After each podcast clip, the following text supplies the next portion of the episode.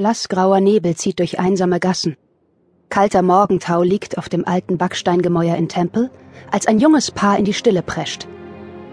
Lucy mit Jeansjacke und Paul mit ausgelatschten Turnschuhen. In seinen Armen trägt er einen fest verschnürten Seesack. Hier lang, schnell! Sie kommen, Paul! Los, ihr da lang! Lasst ihn entkommen! Sie rennen durch Londons Straßen, als gelte es ein Leben zu retten. Los! Verfolgt von Gestalten in langen Kutten.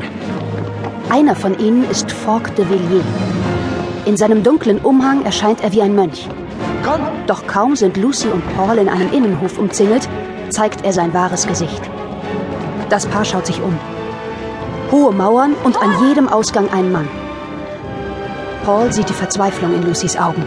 Gwendolyn ist in Sicherheit. Grace wird sie beschützen. Hastig schnürt er den Seesack auf. Eine merkwürdige Maschine kommt zum Vorschein.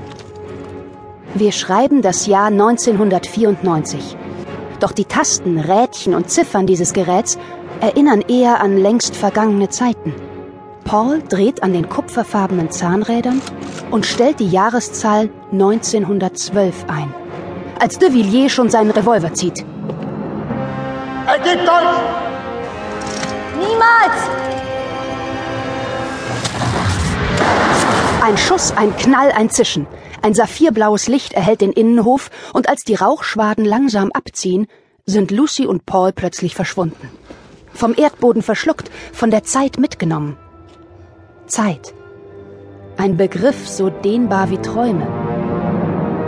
Denn 16 Jahre später ist jene Gwendolyn, von der Paul und Lucy sprachen, ein junger Teenager und immer noch in Sicherheit. Genau einen Tag lang noch.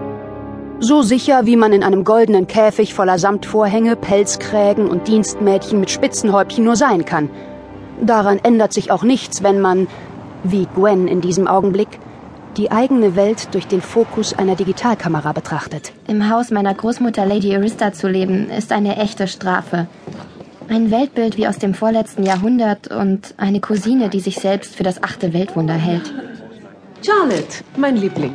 Gwens Tante Glenda weiß, wie sie ihre Tochter zum 16. Geburtstag in die Gesellschaft einführt. Charlotte leidet an einem seltenen Gendefekt, der sie angeblich zu etwas sehr Kostbarem macht. Man kann sie mit. Man kann sie mit gewöhnlichen Kindern gar nicht vergleichen. Seit ich denken kann, machen alle ein großes Geheimnis daraus. Meine Großtante Maddie behauptet sogar, dass sie wegen dieses Gens irgendwann in der Zeit reisen kann. Aber Maddie hatte immer schon ein Faible für alles Übernatürliche.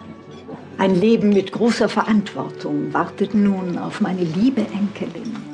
Sie lebe hoch. Ein Klick und die ganze Verwandtschaft ist samt Torte auf dem Foto. Grandma Lady Arista, königlicher als die Queen. Cousine und Geburtstagskind Charlotte, adrett, bildhübsch und mit langen roten Haaren. Sie ist ein Ebenbild ihrer Mutter Glenda. Und Großtante Maddie.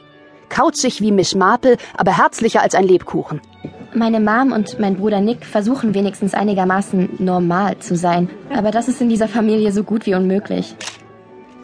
Gwendolyn, jetzt leg doch mal die Kamera weg. Gwendolyn, es gibt jetzt Torte. Ihre Mom, eine Frau mit wilden roten Locken, schnappt sich den Fotoapparat und lässt das Mädchen mit den dunklen Haaren, dem Vintage-Kleid und dem Nietenhalsband ratlos stehen. Und das bin ich. Bekannt als das schwarze Schaf der Familie. Gwen schaut sich um. Ein Saal voller Schnösel, Samt und Seide. So muss sich ein Pixelfehler fühlen. Ach, Gwenny, du solltest wirklich nicht versuchen, deine schlichte Erscheinung durch geschmackloses Styling zu kompensieren. So findest du sicher nie jemand, der mit dir zum St. Lennox Ball geht. Schöne Party, Charlotte. Ich wette, gleich wird hier auf den Tisch mit dir tanzen. Gwendolyn, Schweigen ist eine Tugend, die eine Dame deines Alters bereits beherrschen sollte. Hat dich deiner Mutter nicht Geld für anständige Kleidung bewiesen? Stimmt ja, du hast ja morgen auch Geburtstag. Vielleicht ist dann noch was übrig. Wäre doch schade, wenn wir die Reste wegschmeißen müssten. Charlotte piekst eine Gabel in ein Stück Sahnetorte und reicht es ihrer Cousine. Aber Gwen steht weder auf Marzipan noch auf anständige Kleidung. Außer vielleicht bei dem Jungen, der gerade zur Tür hereinkommt. Sie wollte gerade gehen, aber jetzt kann sie sich nicht mehr rühren. Er trägt einen Anzug und polierte Schuhe. Nur seine lässig zusammengebundenen Haare passen nicht in dieses Spießerkabinett. Auch er entdeckt Gwen und blickt fragend zurück. Bis Lady Arista und ihre Lieblingsenkelin herbeieilen. Charlotte fällt ihm um den Hals und küsst ihn auf die Wange.